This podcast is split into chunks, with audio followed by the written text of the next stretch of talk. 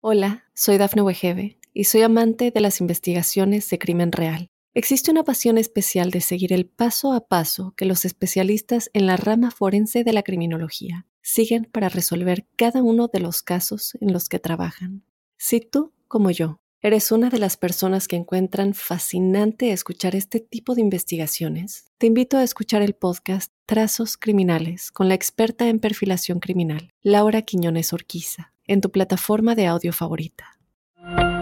Óyenos audio. Drogas,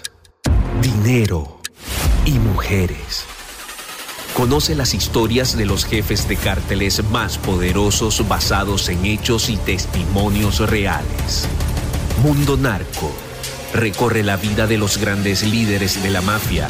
descubre las causas que los motivaron a volverse delincuentes, cometer sus crímenes, tejer una red de complicidades alrededor del mundo y amasar grandes fortunas gracias a la venta de drogas y otros delitos. ¿Estás listo para entrar al mundo narco? Prepárate para un viaje a las entrañas del crimen organizado. Mundo Narco. Bienvenidas y bienvenidos a Mundo Narco. Como saben, cada semana este es un espacio donde recorreremos la vida de los grandes líderes de la mafia, las causas que los motivaron a volverse delincuentes y amasar grandes fortunas gracias a la venta de drogas y otros delitos. Este es el primer episodio del año 2024. Gracias por su preferencia, gracias por acompañarnos a desvelar más secretos de la mafia en este su podcast. Muchas gracias. Quiero darle la más cordial bienvenida y también mandarle un fuerte abrazo a mi querido Jesús Lemus, quien ya saben que semana a semana nos acompaña con pues no solo grandes anécdotas, sino un gran conocimiento del tema de la delincuencia organizada en México y sus nexos con la clase política y empresarial del país. ¿Cómo estás, mi querido Jesús? Un abrazote. Querido José Luis, un abrazo de inicio de año y muy contento de estar aquí otra vez de regreso ya en Mundo Narco en este 2024 que pues bueno, también para nuestra audiencia un fuerte abrazo con cariño desde acá. Y pues vámonos a, a darle recio, mi querido José Luis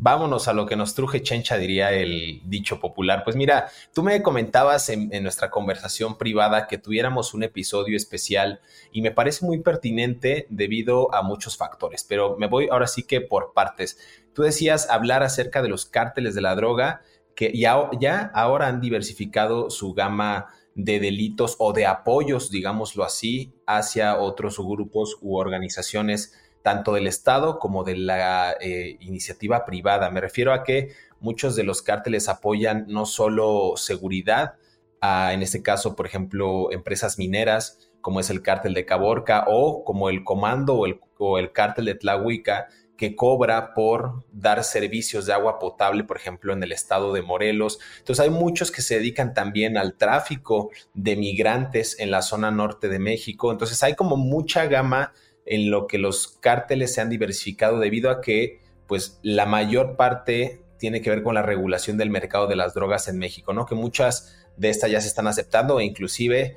pues han sido más laxos tanto en México como en el gobierno de Estados Unidos ante estas políticas prohibicionistas. ¿Tú cómo lo ves, mi querido Jesús? Me parece un muy buen tema y me parece pertinente por el año y por la época en la que estamos viviendo este fenómeno. Yo creo, José Luis, que, estoy de acuerdo contigo, necesitamos este, comenzar a revisar este tema de cómo los cárteles en México, por un lado, se están expandiendo cada vez más hacia diversas regiones de su lugar de origen, pero también están creciendo en número en cuanto a sicarios, en cuanto a gente que tienen al trabajo. Y esto obviamente le representa, como cualquier empresa, un problema de financiamiento. Son mayores los costos de operatividad de los cárteles cada vez es más reducido el mercado de las drogas, porque hay que decirlo, el mercado de las drogas finalmente es un mercado finito, no es infinito como muchos pensaran, y entonces hay muchas limitantes, los mercados ya están saturados de droga, hay incluso más restricciones en algunas partes, por ejemplo, hacia el tráfico de drogas en Estados Unidos cada vez es más difícil, y por esa razón muchos cárteles en México han optado como una forma de financiamiento realizar otras diversas actividades que tengan que ver sobre todo tomando como rehén a la población. Y por eso hoy parece un gran contrasentido, pero frente a la expansión de los cárteles de las drogas en México, donde hay cada vez menos tráfico de droga, los cárteles tienen que recurrir a financiamientos como la extorsión, el cobro de piso, el sicariato, la presta de servicios de seguridad, el tráfico de órganos, eh, una serie de, incluso prestación, tú lo decías ahorita al principio, la prestación de servicios de seguridad a la industria minera. O sea, hay como más de, hay 21, 21 este, renglones en los que los, los cárteles de las drogas hoy se encuentran inmersos tratando de financiarse para autosostenerse porque el solo mercado de la venta de las drogas o, la venta de drogas en ese mercado finito que te digo,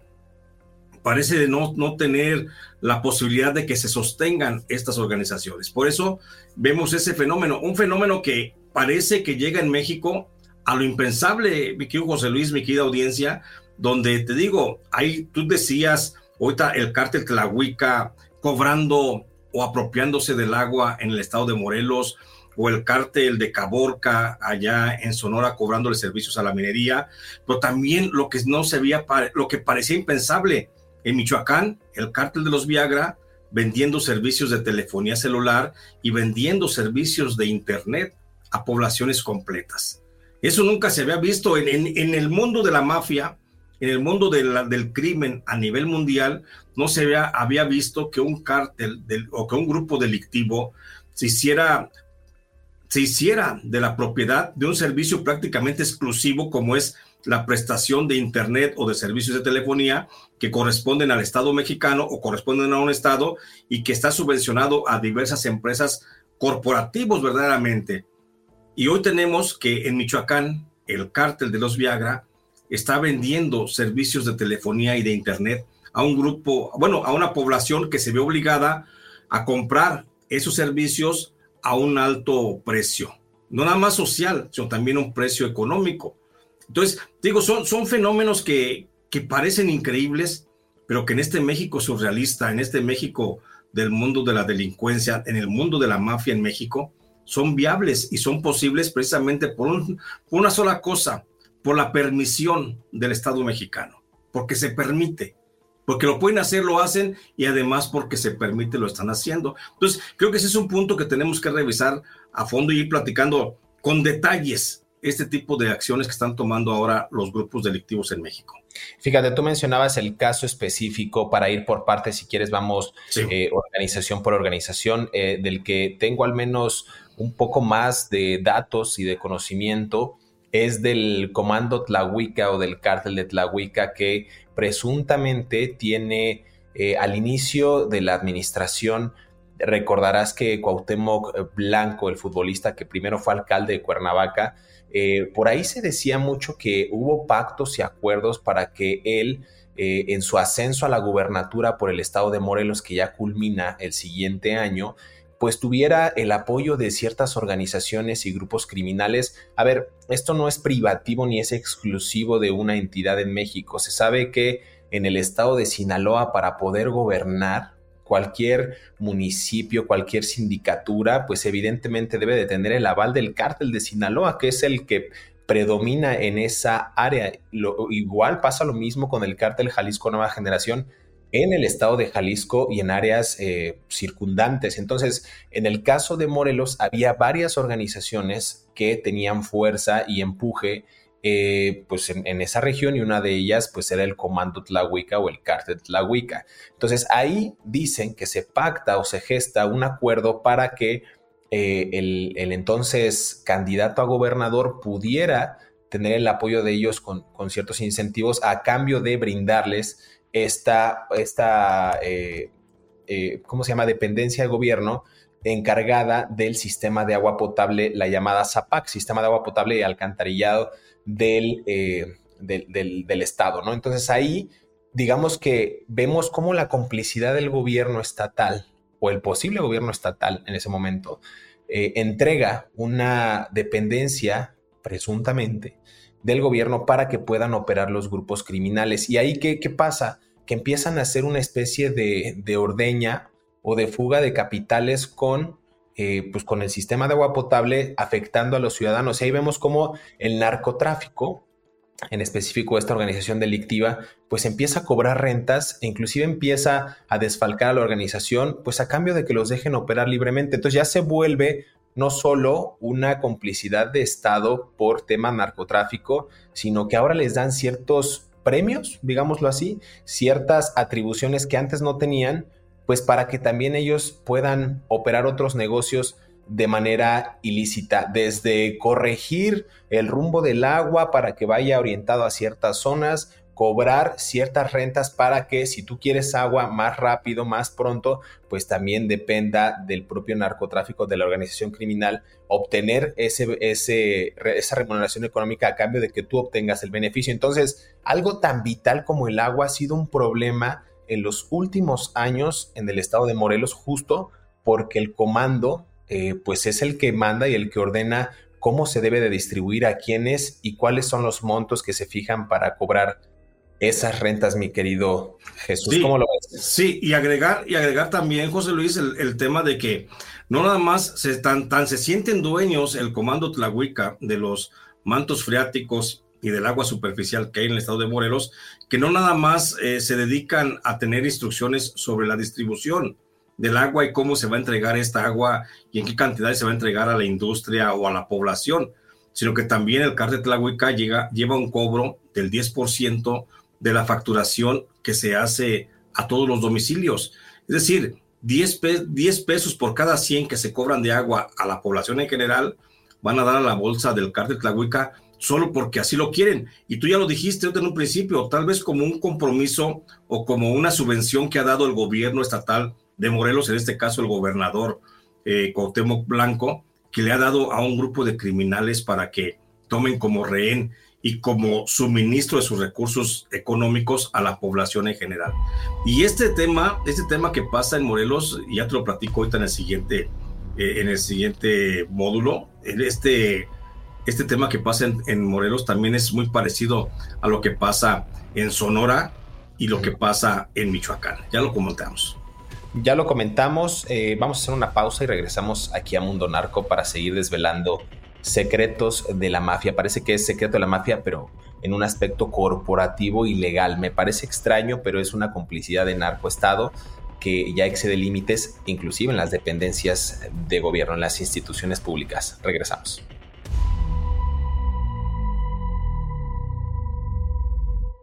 Hola, soy Dafne Wegebe y soy amante de las investigaciones de crimen real. Existe una pasión especial de seguir el paso a paso que los especialistas en la rama forense de la criminología siguen para resolver cada uno de los casos en los que trabajan. Si tú, como yo, eres una de las personas que encuentran fascinante escuchar este tipo de investigaciones, te invito a escuchar el podcast Trazos Criminales con la experta en perfilación criminal, Laura Quiñones Orquiza, en tu plataforma de audio favorita.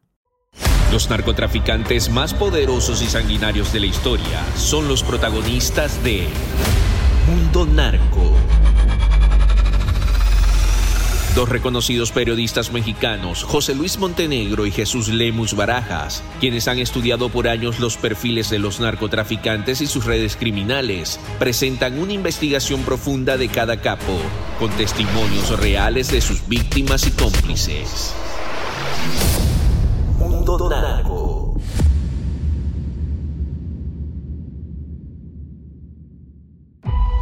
Regresamos a Mundo Narco, los secretos de la mafia. Estamos conversando acerca de cómo los cárteles de la droga pues, han diversificado sus negocios para pues, financiarse o para tener otras áreas de oportunidad y tener rentas cuantiosas a cambio de actividades del Estado. Y hablábamos justo del, comando o grupo Tlahuica, y nada más para darle eh, pues eh, para finalizarlo, mm, justo a lo que agregabas tú, mi querido Jesús, de cómo ellos, parece una subvención, parece que cada seis años se hace un contrato con una organización criminal diferente. Yo lo digo en, en, varios de mis trabajos, ¿no? Parece que cada nuevo presidente se da el lujo de tener su propio capo. Aquí en este caso, parece que cada gobernador, alcalde, síndico, quien sea, se da la oportunidad de financiar a cierta organización a cambio de que también ellos reciban beneficios transeccionales, ¿no? O beneficios posteriores a su administración. Y este es el caso, que probablemente en esos acuerdos que se hicieron en el del Comando Tlahuica con el gobierno de Morelos, pues reciben,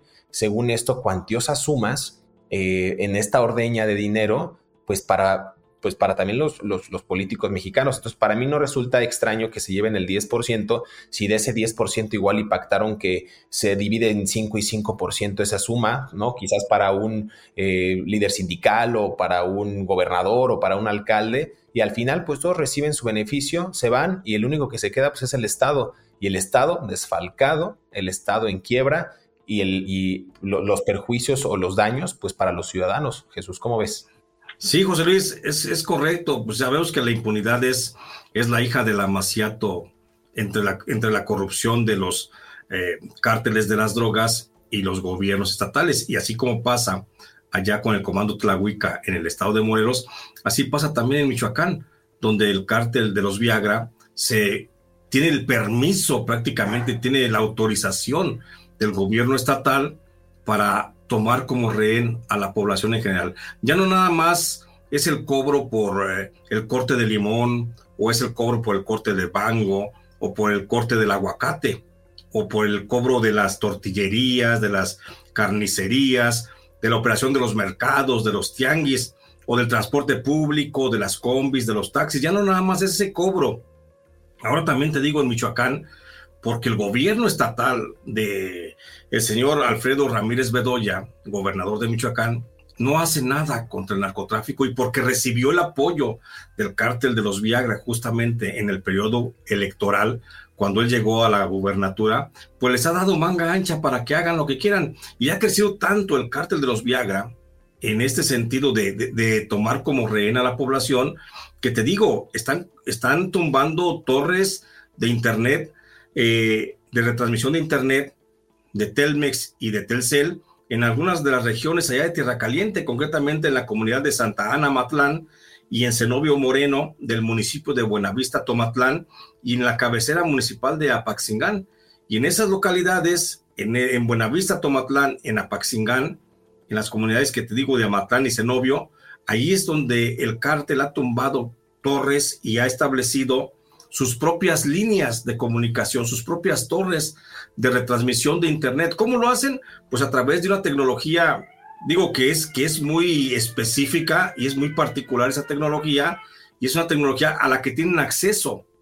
estos narcotraficantes con técnicos especializados, ¿eh? Se han hecho ya de ingenieros en, en telecomunicaciones a tal grado que ellos ponen sus propias torres, ponen sus propias antenas dirigen sus microondas y están comenzando a vender el teléfono, el, servicio de telefonía celular, el servicio de internet. Y la gente que estaba con Telmex o que estaba con Telcel recibiendo algún tipo de servicio, pues ahora tiene que comprarles el internet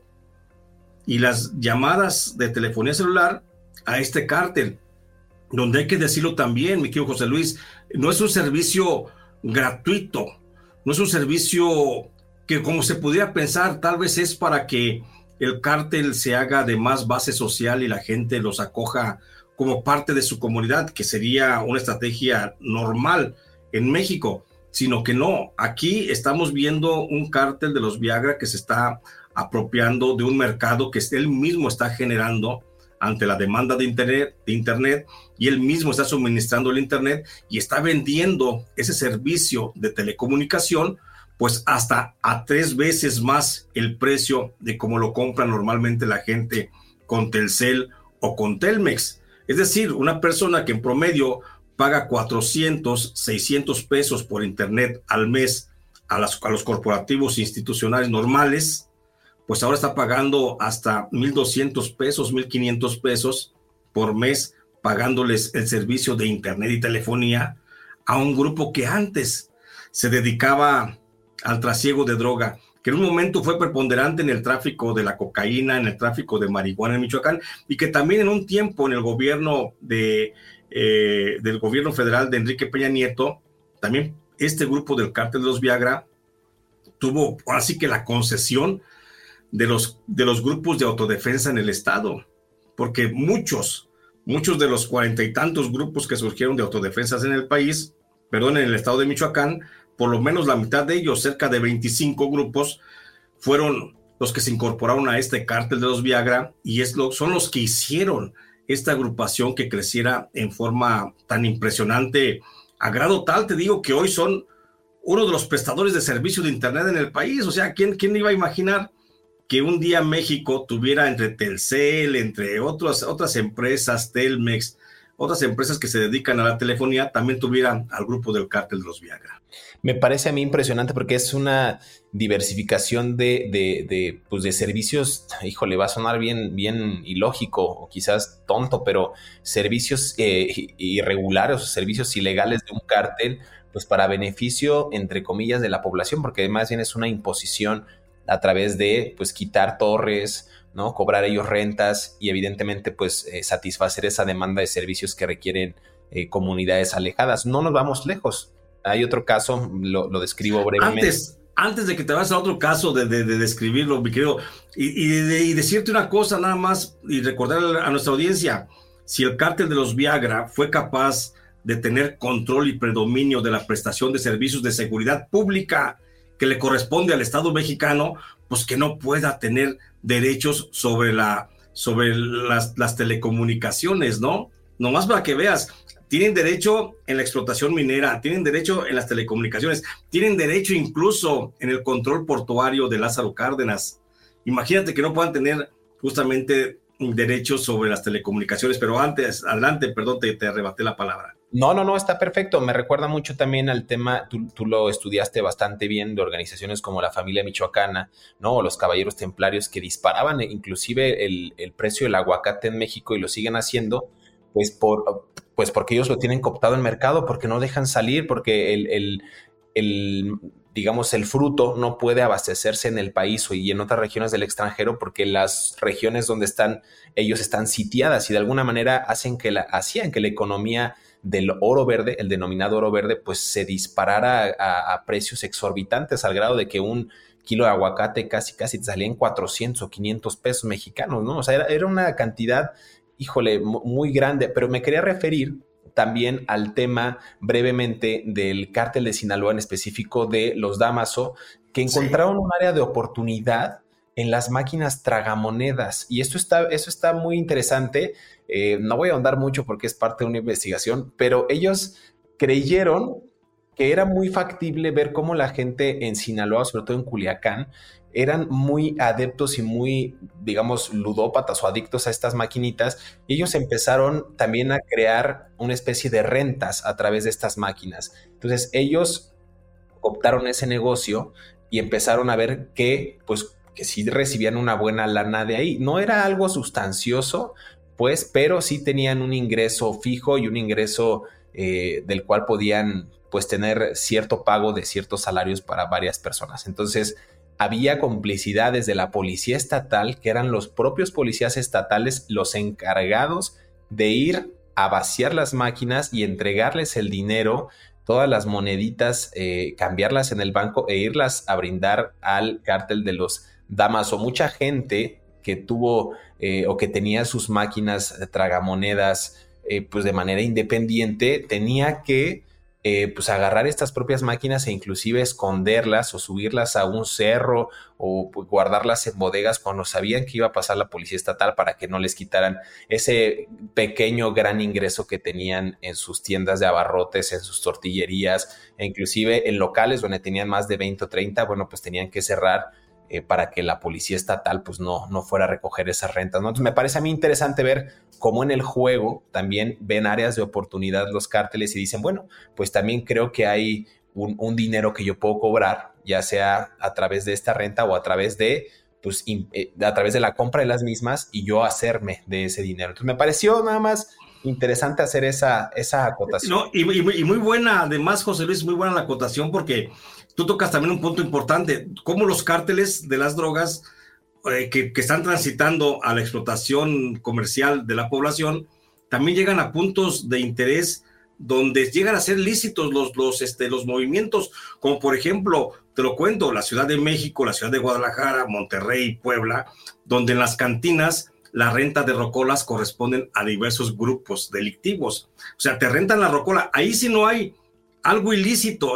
tal vez la explotación únicamente del lugar y la obligación para los dueños de la cantina, de los bares, de los karaokes, la renta justamente de rocolas que la obligan a rentar el grupo criminal, dependiendo, o sea, si estás en Puebla, pues obviamente es el, es el cártel del, del tequilero, si estás en la Ciudad de México es el cártel de, de, Tepito, si estás en, en, Guadalajara, pues es el cártel Jalisco Nueva Generación, o en Tijuana, por los Arellano Félix. O sea, va a depender de dónde estés, pero es un negocio lícito, pero hasta qué punto llega la licitud de ese negocio, de que llegue el grupo criminal y obligue al cantinero a la renta de una rocola donde las utilidades son al 100% para el grupo criminal. Y sí, a lo mejor para, para los... Eh, los clientes del establecimiento les representa una distracción poner una moneda y escuchar una canción, no pasa nada, ahí nadie está perdiendo, pero hasta qué punto es lícito ese acto de obligar al cantinero a permitir la presencia justamente de las rocolas. Y te digo, y como ese, podríamos encontrar, por supuesto, muchísimos casos más en el resto del país. Déjame hacer una pausa, mi querido Jesús, aquí en eh, Mundo Narco y regresamos para seguir conversando de estas organizaciones astutas, pero al final del día criminales. No se despegue.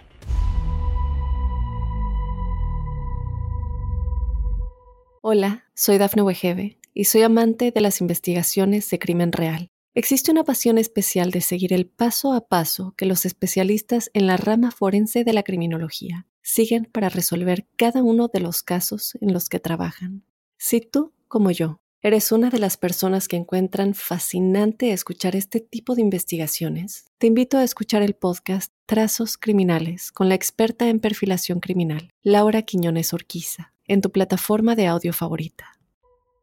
Los narcotraficantes más poderosos y sanguinarios de la historia son los protagonistas de Mundo Narco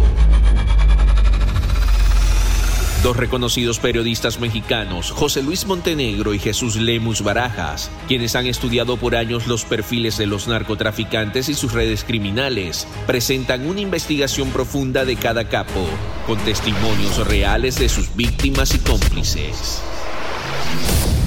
Mundo Narco.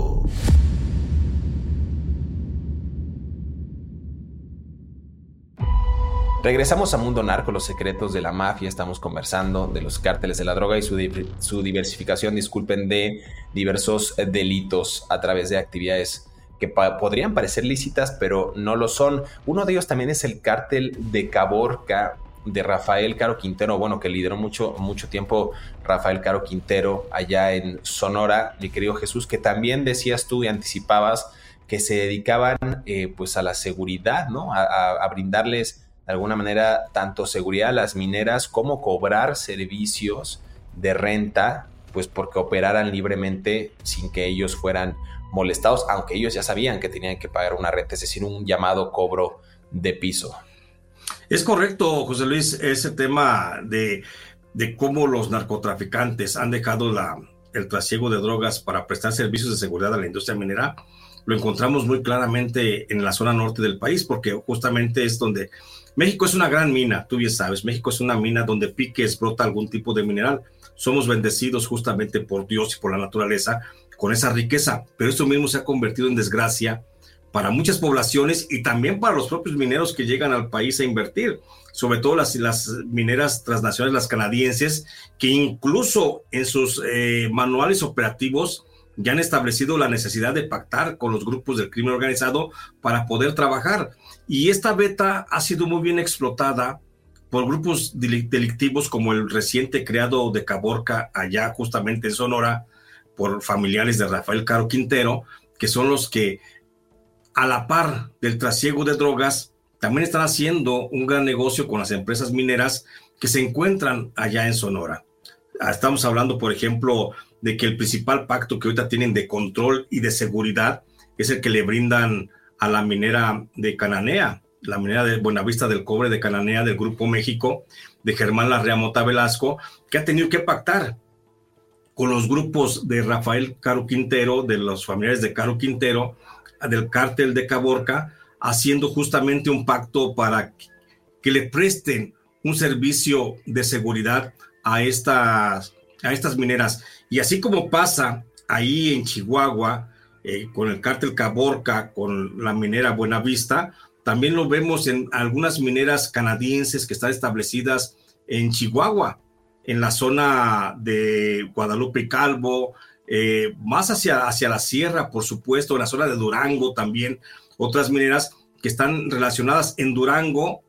las protege el cártel de Sinaloa y en Chihuahua las protege el cártel de la línea o lo que era pues antes el cártel de Juárez. Entonces, ahí hay una gran relación muy cercana, igual a la que pasa en Michoacán. Las mineras que están en la explotación del hierro, que las cubre o las protege o tienen negocios con el cártel de la familia michoacana o con el cártel de los caballeros templarios. Y si nos vamos un poquito más hacia el sureste, eh, vamos a encontrar que en Veracruz, por ejemplo, por las mineras que están operando en esa región, las minas son mineras canadienses que también tienen pacto y acuerdos con el cártel del Golfo. Y vaya que estamos hablando de cobros eh, muy importantes a nivel, a nivel global. Se estima, de acuerdo a informes de la Cámara de Minera de Canadá, que las mineras canadienses que en México operan, que hablamos de cerca de 160 mineras las que están operando en el país, están desembolsando al año casi 400 mil, perdón, casi 400 millones de dólares, 400 millones de dólares solamente en el pago de protección de la industria minera a los grupos del crimen organizado en suelo mexicano, que te digo, ya es una cantidad muchísimo mayor a la que podrían obtener estos grupos delictivos si se dedicaran al trasiego de estupefacientes. Nada más para hacer una acotación, eh, estaba leyendo unos documentos y Sonora es la entidad con mayor eh, actividad minera en el país para que, para que se den cuenta y tiene un valor de producción de cerca de 138 mil millones de pesos, es decir, es uno de los estados más ricos y tiene el, suelo más rico en minerales, eh, en específico de estos materiales que decías y también de oro. Y digamos que esta disputa, nada más para dar un contexto, eh, también se vio muy, muy marcada en el año 2020 cuando se desata una ola de violencia que ya tenía nombre y apellido entre los, el grupo de los Salazar, que era una facción del cártel de Sinaloa, de los Chapitos, evidentemente también, y del cártel de Caborca. Y esto era, eh, y esto fue más bien una ejecución y tortura de 10 personas. Estos cuerpos fueron abandonados en parajes cercanos a varias de estas zonas mineras y era justo por la pelea y la supremacía del tráfico de las drogas y también pues evidentemente del control de las mineras, como bien decías. Esta producción es bastante onerosa en cuanto a recursos económicos se refiere y es así como, eh, pues bien refieres que los, las propias empresas mineras han dotado de cierto presupuesto ya para proteger sus áreas, ¿no? y también tener esa libertad de operación dándole una renta al cártel de Caborca. Me parece a mí interesante nada más hacer esa acotación de cómo un mercado de 138 mil millones de pesos puede ser ya detectado por los grupos de la delincuencia organizada y ellos medir cuánto pueden cobrar y cuál es el potencial que tendría cierta mina para, pues para ellos recibir un, un un beneficio y quizás dotarse de más armas, de tener más territorio, de seguir eh, con otras actividades como el secuestro, como el tráfico de órganos, como bien mencionabas, e inclusive pues seguir, seguir perdón, con la venta de drogas tanto en México como en Estados Unidos y en Europa. Me parece a mí nada más interesante hacer ese, ese esa acotación. No, y, y, lo, y tú lo bien, bien lo refieres, eh, José Luis. El hecho de que se den este tipo de, negociaciones entre mineras transnacionales y cárteles de las drogas en México para que les brinden seguridad, no nomás es normalizarlo, sino que hasta lo romantizan las empresas que llegan desde fuera al establecer justamente en sus manuales de operación la necesidad así, la necesidad de negociar con los grupos criminales de la zona. Entonces llegan a negociar, ellos ya saben, ya traen una bolsa exclusiva para negociar, para que porque hay momentos en que la propia minera utiliza esa negociación de control de los cárteles de las drogas a su favor. Cuando hay grupos pobladores que están reclamando el territorio a las mineras, las mineras utilizan a sus socios, los narcotraficantes, los grupos de los crímenes, del crimen organizado, para desplazar a la población que está en contra de la minera, para amenazarla, para amedrentarla, incluso para desaparecerla o asesinarla. Entonces, ahí también viene todavía un problema mayor en esa relación empresas mineras con los cárteles de las drogas, pero que al final de cuentas, sin quitar el dedo del renglón, en México ya se ve normal. Eso es, fíjate que eso es lo peor, de que en México la propia autoridad mexicana esté considerando casi como normal la relación narco-mineras eh, y se pagan y se ponen de acuerdo y nadie vio, nadie oyó nada, nadie dijo nada y siguen para adelante estos procesos que son además, déjame decirte, evolutivos. Evolutivos porque el cártel de las drogas, una vez que está ya en negociación con la minera transnacional, sigue pidiendo más, pidiendo más, queriendo más, queriendo más, hasta que llega un punto en que las mineras dicen, espérame, yo no te puedo pagar. Y es cuando las mineras recurren al siguiente paso, que es traer eh, gente de sus ejércitos, de sus países, milicianos, pues, en pocas palabras, para combatir a los grupos del narcotráfico y es cuando surgen en torno a las mineras los grupos de autodefensa. Es todo un problema social este de, cómo está evolucionando el narcotráfico, los grupos criminales, que debe de ponerle un alto, por supuesto, el gobierno mexicano, si tuviéramos gobierno mexicano. Si tuviéramos Estado de Derecho en el gobierno. Exactamente. Está, muy complicado. Va a haber eh, varios episodios que ahorita leyendo e investigando sobre, sobre estos negocios ilícitos o turbios de las organizaciones criminales, de la banda o del cártel más bien ya de Santa Rosa de Lima, con base en Guanajuato, que también como otras organizaciones como el cártel Jalisco, como la familia michoacana, como los caballeros templarios, eh, se dedican, se dedicaban, se dedican al robo de combustible ¿no? El, llamado huachicoleo. Eso también habría que eh, dejarlo ahí por sentado, que hay muchas organizaciones que se dedican a chupar o a mamar de estas tuberías de Pemex, pues el, ya sea el petróleo crudo o la gasolina ya refinada para ellos venderla pues a ciertos precios e inclusive cobrar rentas también a las gasolineras como lo hacen también en, en Sinaloa, también se involucran en la extorsión. Y también hay algo muy interesante que esta organización y otras como la Unión, el cártel, como la Unión eh, Tepito, perdón, de la Ciudad de México, el cártel de Tepito y también otras, eh, que se involucran en bares y justo en bares que se dedican a los bailes exóticos. Y ahí hablamos de cómo son atendidos estos bares por mujeres que son víctimas de trata. Entonces hay como una serie de factores que no nada más es yo me dedico a cobrarte renta del bar, a cobrarte cierta renta por el consumo, eh, por la venta, perdón, de bebidas alcohólicas de cierta hora a cierta hora, sino también te pongo a las mujeres que van a hacer servicios sexuales y que ellas me van a mí a traer una remuneración económica. Entonces es una digamos que es un círculo vicioso que tienen varias organizaciones, pero que se ven estas mujeres obligadas a vender servicios de compañeros sexuales, no solo en bares, sino también en las calles, y eso se ve mucho en la capital mexicana. ¿Qué opinas de eso, Jesús? Oye, pues ese, tema nos va a dar para mucho en el siguiente capítulo, hablar justamente, voy a adelantar algo, por supuesto, y tenemos que tocarlo el tema de cómo los cárteles de las drogas están dedicados a al tráfico sexual. Ahí con, en Tapachula justamente, y está bien documentado, lo tengo documentado, hay dos organizaciones eh, criminales, el grupo, bueno, el Golfo y los Zetas, que se disputan la llegada de, de afro, pues gente, bueno, africanos y también antillanos, este, sobre todo haitianos, que llegan y que tienen algún mercado sexual por lo interracial, por lo exótico, no sé, pero tienen alguna demanda en el mercado sexual y hay un tráfico, hay un reclutamiento increíble de hombres y mujeres de afroamericanos, de origen afroamericano, que están en el mercado de las, del sexo, el mercado, en el comercio sexual, y que tienen una gran demanda entre, en algunos sectores de la sociedad mexicana hay que decirlo, y que hay grupos que trasladan directamente a personas de origen africano que las reclutan para actividades sexuales para rentarlas exprofeso en la ciudad, en los grandes centros, en los, en los centros este,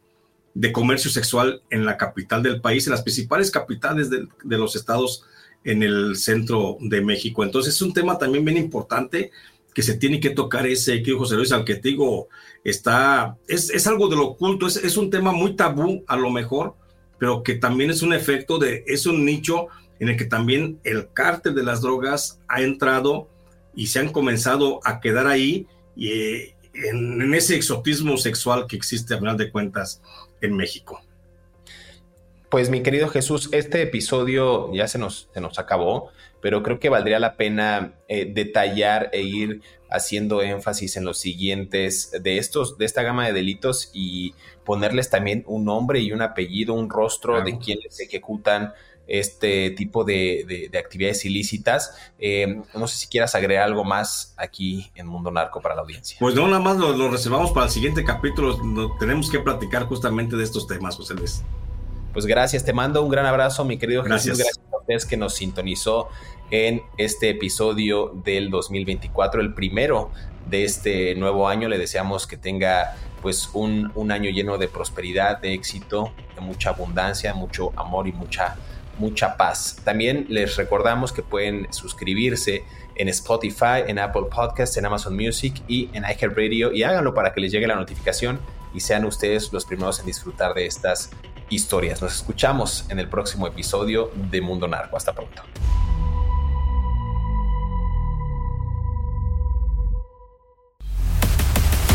Si te gustó este episodio, active el botón de seguir en la plataforma que nos estés escuchando, ya sea en Spotify, Amazon Music, Apple Podcast o iHeartRadio. Mundo Narco es un producto original de Mundo Now, todos los derechos reservados.